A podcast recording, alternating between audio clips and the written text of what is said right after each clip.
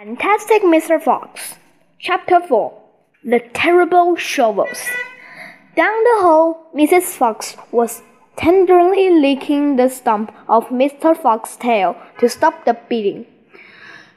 It was the finest tail for a mile around, she said between licks. It hurts, said Mr. Fox.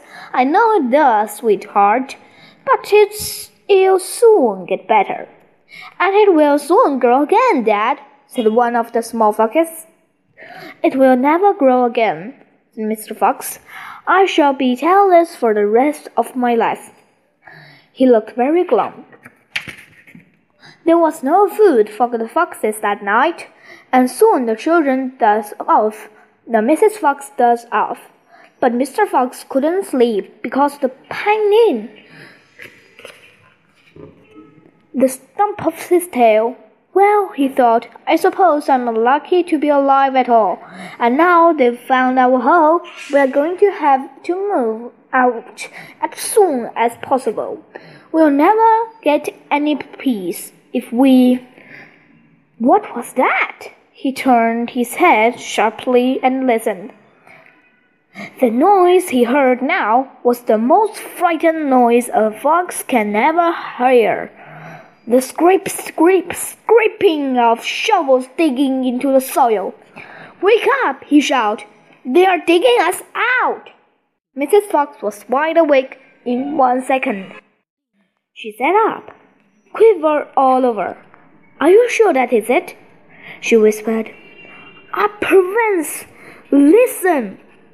They'll kill my children! cried Mrs. Fox. Never! said Mr. Fox. But, darling, they will, sobbed Mrs. Fox. You know they will. Scrunch, squanch, scratch, went the shovels above their heads. Small stones and bits of earth began falling from the roof of the tunnel. How will they kill us, Mummy? asked one of the small foxes. His round black eyes were huge with fright. Will there be dogs? he said. Mrs. Fox began to cry. She gathered her four children close to her and held them tight. Suddenly there was an expert loud crunch above their heads, and the sharp end of shovel came right through the salon. The sight of this awful thing seemed to have an electric effect upon Mr. Fox. He jumped up and shouted, I've got it! Come on! There's not a moment to lose! Why didn't I think of this before? Think of what, Dad? A fox can dig quicker than a man! shouted Mr. Fox, beginning to dig. Nobody in the world can dig as quick as a fox. The soil began to fly out furiously behind Mr. Fox as he started to dig for dear life with his front feet. Mrs. Fox ran forward to help him. So did the four children. Go downwards, ordered Mr. Fox. We've got to go deep, as deep as we possibly can. The tunnel began to grow longer and longer. It stopped deep, steeply downward. Deeper and deeper below the surface of the ground it went.